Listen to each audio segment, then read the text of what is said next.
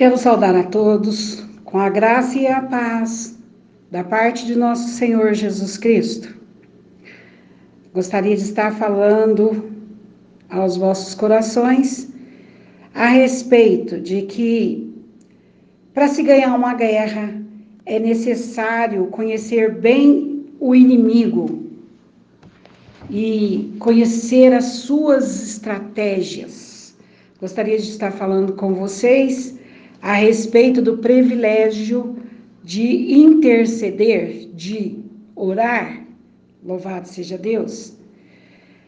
Então, com esta caminhada que fazemos, com o passar do tempo, nós conhecemos pessoas ousadas, pessoas ousadas, pessoas com autoridade no mundo espiritual através do nome do Senhor Jesus.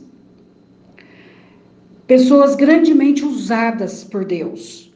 E vemos que estas pessoas, com o passar do tempo, se distanciaram de Deus, deixaram de congregar, já não vão mais à igreja, desviando dos seus santos caminhos justo, que é o do Senhor Jesus Cristo. Então, se tornaram pessoas amargas, tristes, frustradas. Não vão mais à igreja. Voltar às velhas práticas do pecado, fumando, bebendo, prostituindo, dando-se à imoralidade. Então, começa a vir até nós perguntas quando vemos as pessoas dominadas pelo pecado. Por que acontece isso?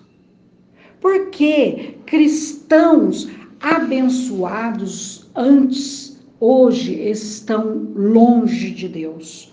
Porque algumas pessoas cheias de autoridade perdem a unção.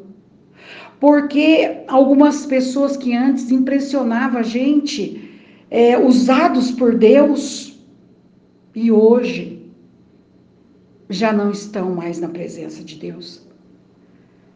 Para nós não é fácil estas respostas, mas se nós nos direcionarmos para a palavra de Deus, nós vamos encontrar respostas satisfatórias para entender que quando travamos uma guerra, travamos uma luta, nós devemos conhecer a batalha, conhecer o campo de batalha, conhecer as estratégias do inimigo.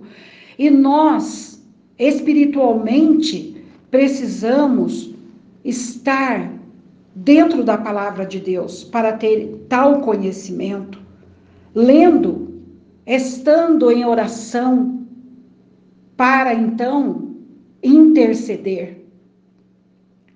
Então, a palavra que eu trago para vocês do primeiro confronto fica em Lucas, capítulo 10, versículo 17 ao 20.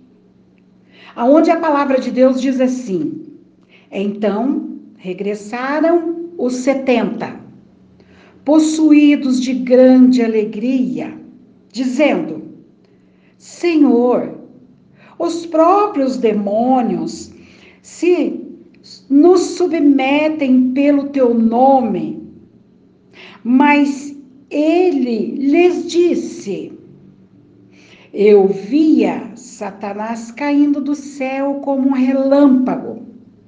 Eis aí vós, vos dei autoridade para pisar de serpentes e escorpiões, e sobretudo o poder do inimigo. E nada absolutamente vos causará dano. Não obstante, alegrai-vos, não porque os espíritos se submetem a vós, e sim porque os vossos nome está escrito nos céus. Louvado seja Deus. os discípulos se alegraram ao ver que o inimigo, que os demônios temem o nome de Jesus. Mas o Senhor Jesus relata que é preciso nós nos alegrarmos, estarmos felizes, não porque ele foi submetido, porque nós estravamos uma batalha. E esta batalha, ela tem etapas. Por isso precisamos ficar atentos para não cair em ciladas. Porque vence-se uma aqui e o inimigo de nossas almas, ele prepara, ele é estrategista. Ele vai adiante tentando fazer com que nós é, percamos a nossa visão ali na frente. Por isso é necessário orar, jejuar, estarmos em comunhão com Deus para ouvir a voz do Espírito Santo. E então, é para alegrar, porque os nossos nomes estão escritos no livro da vida. Sim, é preciso estar atento para conseguir chegar até o final desta batalha.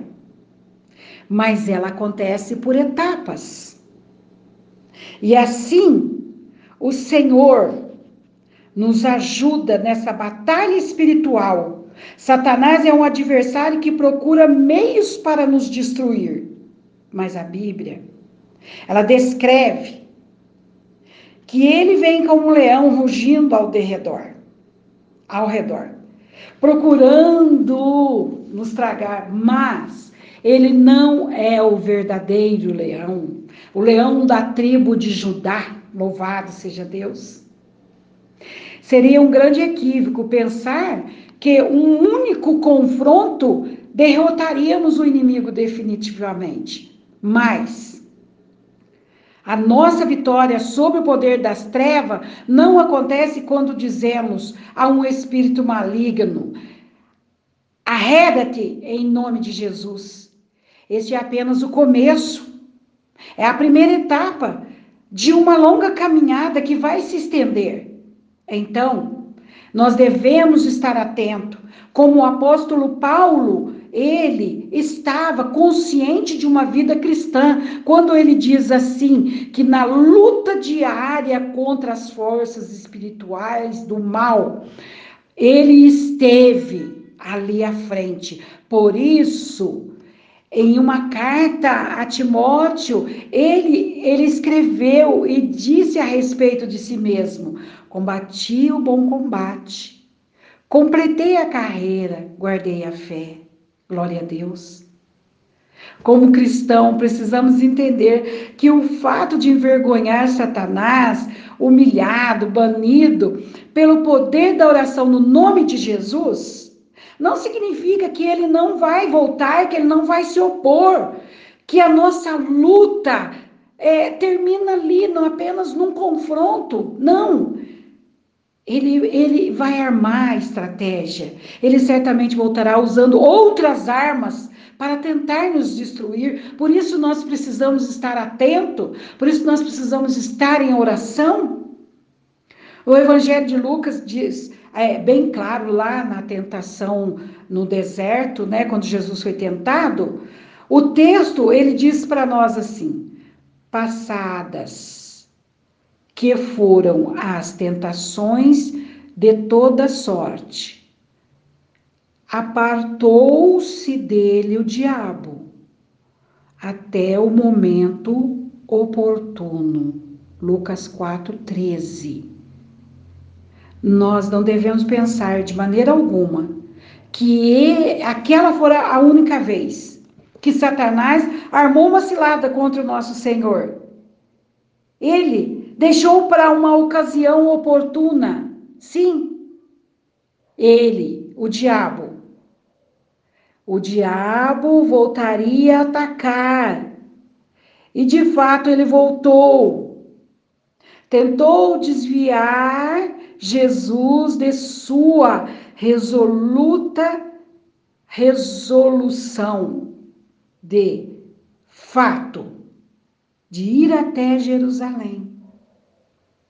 E o inimigo, usando a vida de Judas, usando, colocou ali dentro do coração de Judas,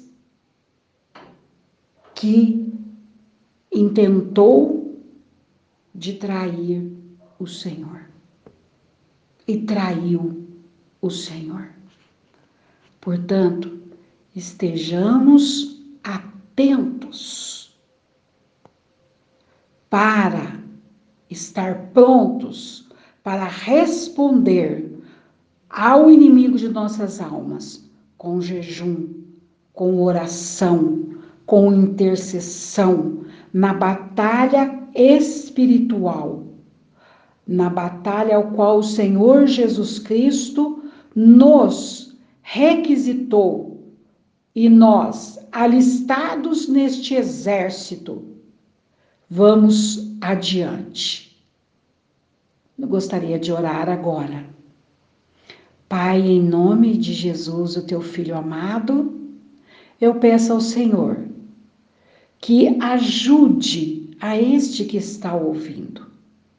Abençoe, ajude na sua luta a vencer suas batalhas, para que o teu nome, Senhor Jesus Cristo, que é sobre todo nome, venha ser glorificado. Amém? Deus os abençoe por me ouvir.